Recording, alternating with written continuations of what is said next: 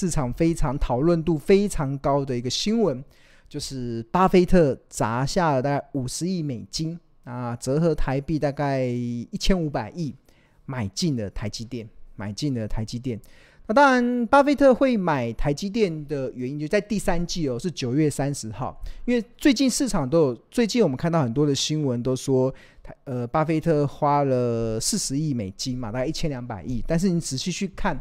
呃，第三季的台积电的均价来看，大概均价大概在五百五百块左右。如果换算成台币的话，换算成台股的价值的话，大概在五百多块。所以看起来应该巴菲特应该是会花到一千五百亿去买台积电。那这一买啊，就买到台积电的第四大还第五大的股东，对啊。那当然，市场就会非常开心嘛，因为巴菲特的每一次的投资，基本上都是让投资人非非常的呃印象深刻。比如说，他在今年投资的西方石油，哇，投资了一家能源公司、石油公司，他获利已经超过一倍以上了。他甚至几年前投资中国大陆比亚迪，哇，也是获那个比亚迪好像数十倍的获利哦。那甚至他先前还有投资中国石油，好像最后也以赚七倍出场。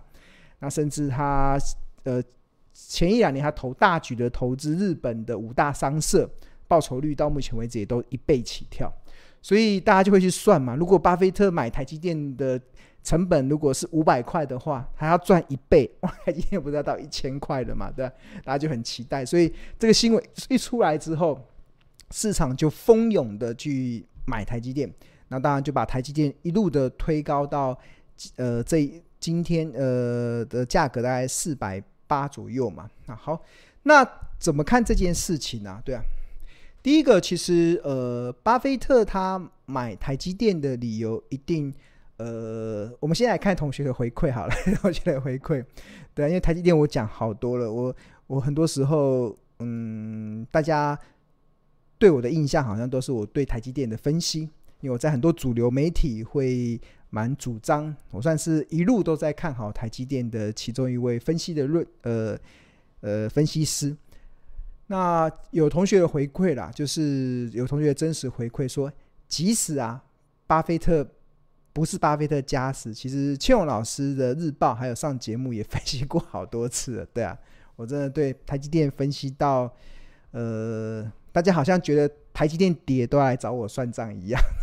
对啊，我在分，因为频率很多嘛，因为我会呃独排众议的去看好台积电的未来的价值。那这是其中一个同学的，他也蛮开心的，这个巴巴菲特也也能够呃能够认同台积电。好，那另外一位同学他有个回馈就是。巴菲特这一次他是在九月三十一号以前买进的，所以九月三十号以前其实跟他这次的波段的低点大概在十月底左右，其实是不太一样啊。所以我们接下来可以观察的是，巴菲特在十月份有没有在持续的买？那就我的就我自己的感觉啦，因为如果我们以我们这种价值投资的这种操作者而言，应该十月份会持续的买进，应该是没有问，因为我十月份我也在买台积电嘛，所以应该巴菲特应该。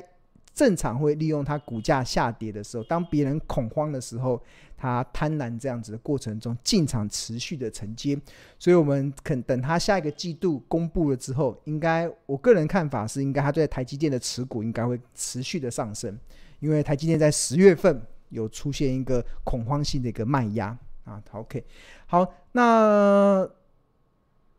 当然，同学这边有提到说，其实他在九月三十号就买进了嘛，所以最近这新闻出来的时候，台呃台台积电股价这样冲上去，有点在炒作的嫌疑。但是我跟大家讲，巴菲特不需要人家，他不需要炒作股票啦，对吧？他基本上他是长线去看待嘛。那很多人会跟跟跟风嘛，那他的长线其实，呃，你要记住一句话，巴菲特他曾经讲过，就是如果你不想持有一档公司十分钟。哎，十年的时间啊，你不想持有一档公司十年的时间，那你最好十分钟都不要持有。这是巴菲特他讲的嘛，所以基本上巴菲特看台积电一定是以看十年的时间去看它未来的发展，他一定可以去看中未来十年他能够看到的一些现金流的一些状况，他觉得可以掌握，他所以他就呃也符合了这个好价格的一个做过程，他就勇敢的去买进。所以这蛮特别，是因为巴菲特很少碰科技股。因为为什么巴菲特过去很少碰科技股？是因为科技产业的变化太快了。十年前，这样这样，比如说我们的股王好了嘛，大力光，十年先前股价还在六千多块，然后是竞争力很强，但是一个峰回路转，那可能就压力就很大。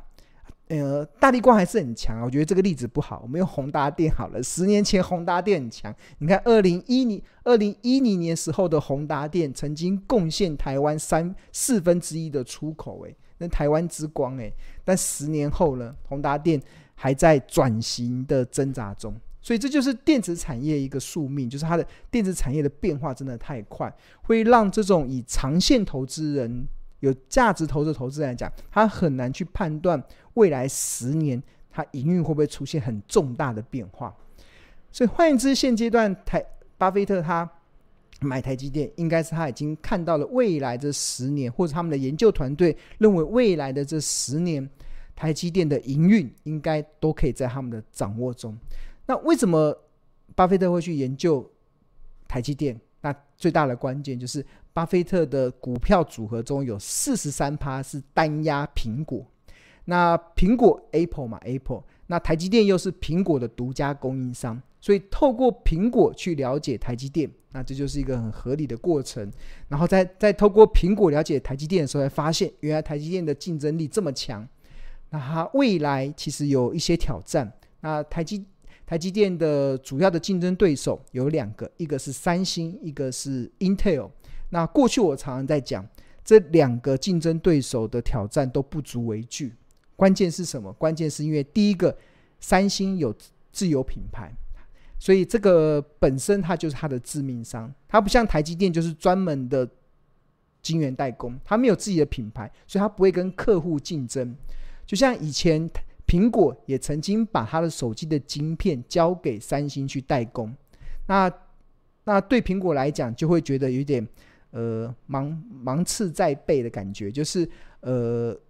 因为三星自己有做自有品牌嘛，那不是拿我去用我的钱去扶植它来跟我竞争吗？那当然，另外一方面，三星生产出来的晶片效能跟节约的这个能力都没有台积电好，那这是另外一个话，一另外一个一个课题。但是真正的致命伤就是三星有它自有品牌，所以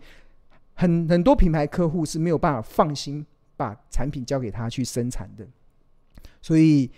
所以台积电跟三星来讲，虽然张忠谋曾经形容三星是五百磅的大猩猩，这个跨入到晶圆代工是值得去呃严阵以待，但是因为三星有它致命伤自有品牌，所以我觉得对台积电来讲真的就无所畏惧。那 Intel 呢？Intel Intel 也有自有品牌，所以他现在想要跨入到晶圆代工。好像也有一点跟三星一样的这样子的致命伤的问题。那除此之外，Intel 还有一个致命伤，就是它把大多数的生产线都放在美国，对吧？放在美国，那美国很好啦，美国刚好符合美国制造的国家政策。但是长期来讲，美国的本土没有足够的半导体的人才。没没有足够的这个半导体的这个专业分工的供应链的体系之下，会让在美国制造的晶片的成本高不可攀。那如果在正常的商业行为下，那这么高的成本，它就不具有商业的竞争力嘛？那那台积电虽然也到美国设厂，但是台积电大多数的产能都还是放在台湾。那我们台湾有非常优秀的工程师。那我们有非常好的一个控制成本的能力，所以跟 Intel 比起来，我们又又又具有成本的优势。所以换言之，台积电未来这十年的两大的我们可以看得到的竞争对手，三星或者是 Intel，他们都有致命伤，而这种致命伤就可以确保台积电在台湾没有天灾人祸的前提之下，维持一个不错的一个发展的一个轨迹。再加上未来的人类的世界对半导体的需求越来越大，所以这就个支持台积电持续的走升。那这个就是我相信，呃，股神巴菲特他也看到了这一点，就是台积电有很好的护城河，啊，这个护城河可以确保它未来的十年的营运可以有很可以去判断它的现金流这个部分。所以这是第一个嘛。这就是可以大家分享。那当然，第重台积电其实有很好的护城河，但是如果没有跌到便宜的好价格，那身为价值投资的始祖巴菲特来讲，应该也不会吸引到他的兴趣。所以关键还是在台积电跌到了便宜的好价格。那我们同学也有分享回馈文啊，他觉得真的很刚好，对啊，就是台积电这一段时间的股价真的都有跌到了庆隆老师所计算的好的价格区间，好的价格区间。那另外一位同学就更直接点名了，哇，对啊，就八爷爷第三季能买到的台积电 ADR 的价格啊，都没有孙老师的三七二便宜，对啊，所以我们同学要珍惜买到三七二的台积电。啊，涨到三七二的台积电，对啊，真的大家蛮开心的，因为这一波我们在九月九月三十号的时候就已经开始预做准备了。这个其实我待会会分享日报，我们在九月三十号的时候就已经开始预做台积电会跌到四百块以下，甚至会跌到同学所讲的 三七二便宜价格，这个的一些预做的准备。所以当它价格到的时候啊，这也是我过去常讲的，机会是留给准备好的人身上。那准备好要怎样准备好？有三个条件。第一个，准备好哪一家公司？那台积电是我们设定的公司。第二个准备是准备好好价格。你要先设定好好价格嘛，因为很多的机会一来的时候是稍纵即逝，所以那个价格其实我们在九月三十号的时候我就已经开始预做了，预设好了未来的一个情境分析。那第三个准备就是准备好子子弹嘛，准备好现金，跌下来的时候就可以进场去买了。对啊，刚好，呃，机会是留给准备好的人。那台积电好价格跟准备好子弹，就是可以让 可以让同学非常珍惜的买到三百七十二元的台积电。OK，好，那这位同学所讲的这个价格，其实都是我们财报分析所计算的啦。那这个其实是我们用预估 EPS 乘上固定式本益比的一个情境分析，然后在假设经济衰退的情况之下，台积电的获利的水准，那并且假设联准会终极目标会升息二十一码的情况之下，所试算出来的台积电的特价便宜合理。昂贵和疯狂的价格，那特价的部分其实就是二十九点二三，然后乘上十九倍的本益比，然后再乘上括弧一减掉三十二点五趴，得出三七四点九。这个价格其实我们在九月三十号的日报中就已经定出来了，就已经定出来了。然后我们看这一波台积电的股价，还蛮欣慰的啦，二三真的是还蛮欣慰的。台积电的股价这一波的最低点就在这里，大家看到，就是十月份的时候三七零，在这个地方。我们在九月底的时候，九月底的时候，九月底的时候，九月三十号的时候，那时候九月三十号，台积电股价在四二二的时候，我们就开始预做了这个情境分析。那这个情境分析就直接算出了四一八开始进入到便宜，特三七四开始进入到特价。那真的还蛮欣慰的啦，就是台积电这一波的股价刚好之后就有打到升息二十一码下的特价，那也让我们这个呃已经准备好的同学 可以顺势的呃捡到便宜的便宜的台积电，所以我也蛮开心的。大家还记不记得我们在前两呃前前几个礼拜的这个直播中啊，我不是跟大家分享嘛？我们感觉我们最近的同学好像在钓鱼，我我老庆隆老师也在钓鱼嘛，我们就设定好价位就开始在钓鱼，就钓台积电，就那个价位定好了，然后就等它下来嘛。那那还蛮欣慰，它这这段时间都有下来到我们所设定的价位。那除了二升息二十一码之外，我们另外日报也有情境分析升息十八码，升息十八码时候的特价在三九四，那刚好这些价格都有触碰到，那也就让已经准备好的同学可以可以有机会的去捡到这个便宜的好价格。好，那至于这个特价的部分呢、这个部分其实我怎么讲呢？我们给加目前给大家看的是。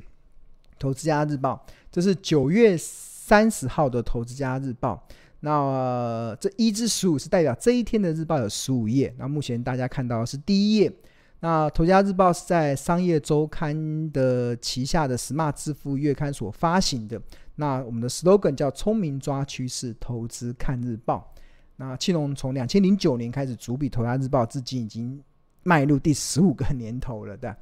好，那在九月三十号日报中，我们在《投资家观点》中有跟我们的订户分享。在面对行情的剧烈波动的时候，投资人要保有耐心是非常重要的一件事，因为报酬是靠耐心等待出来的。而所谓的耐心又可分为两个层面：第一个，耐心等到好公司跌到好价格；第二个，耐心持有好公司带来的复利的效果。那今天的日报就九月三十号的日报，那庆隆想跟大家讨论第一个耐心，耐心等待好公司跌到好价格。那关于好价格的部分。有三点，订户必须得先认识。第一个，要考虑美国联总会升息对本一笔修正的影响。那那我们在做情境分析的时候，有针对不同的升息的条件，升息十五码、升息十八码跟升息二十一码下，对于本一笔修正去做一个呃财报分析上面的计算的推论。那第二点就是要考虑经济衰退对 EPS 下调的影响。那关于经济衰退对 EPS 下调的影响，其实庆隆在八月十五号的《投资家日报》中就已经定调了，因为我们看到了库存的风暴对会发生在电子产业，那呃很多的公司的获利应该会出现蛮大的一个衰退的一个内容。那第三个还要考虑的是什么？考虑有没有股票，是有股没有股没有股票还是有股票？那通常在选定一档值得投资标的的时候，庆隆除了会考量这家公司未来的营运的成长性之外，耐心等到股价来到便宜的好价格，也是重要的操作的原则。而且事先做好资金的配置，便宜价时建立部位，特价时再加码持股，则是长期以来的操作的节奏。那换言之，对于手上没有这一档股票的空手者而言，股价跌到了便宜价。就可能是升息十八码或升息二十一码的便宜价的时候，当然是可以建立持股的时机。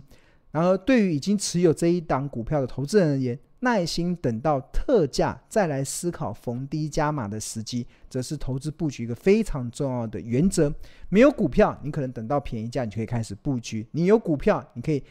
再等到便宜价买进之后，你可以等到特价再逢低加码。这就是耐心等到好公司跌到好价格的情境分析。那当然，我们在这一天的日报中有针对台积电去做一个情境分析。那当然就给大家看到了这个升息十八码下的特价是三九四，便宜价是四四零。那升息二十一码下的特价是三七四，便宜价是四一八。那从目前的这个结果论来看，真的还蛮欣慰的，就是。完全跟日报的这个推估其实是不谋而合。那当然也很开心的看到很多的同学在这个日报的这个资讯的牵引之下，也买到比巴菲特更便宜的台积电。哇，真的太棒了，帮大家按一个赞。好，那如果大家对于订购头家日报有兴趣的话，你可我们头家日报每份只要四十元，你可以扫描这个 QR code 就可以进入到订购的网页连接。或者是你可以在上班时间拨打订购专线零二二五一零八八八八，我们会有亲切的客服人员来协助你办理订购头家日报的事宜。那我们头家日报每天内容有四大核心，包含头家观点、企业动态、入门教学跟口袋名单。那如果我们所追踪的企业会有一些财报分析的一些呃。过程，那我们也会有入门教学，就像刚刚同学看到那一篇台积电，我们就针对台积电的企业价值、财报分析去进一步的去做评量，所以可以让即使你是股市新手或者是股市老手，你都可以很快的入手，并且掌握到，呃，不管财报分析的精髓或者是一些产业分析的精髓的重要的一个依据。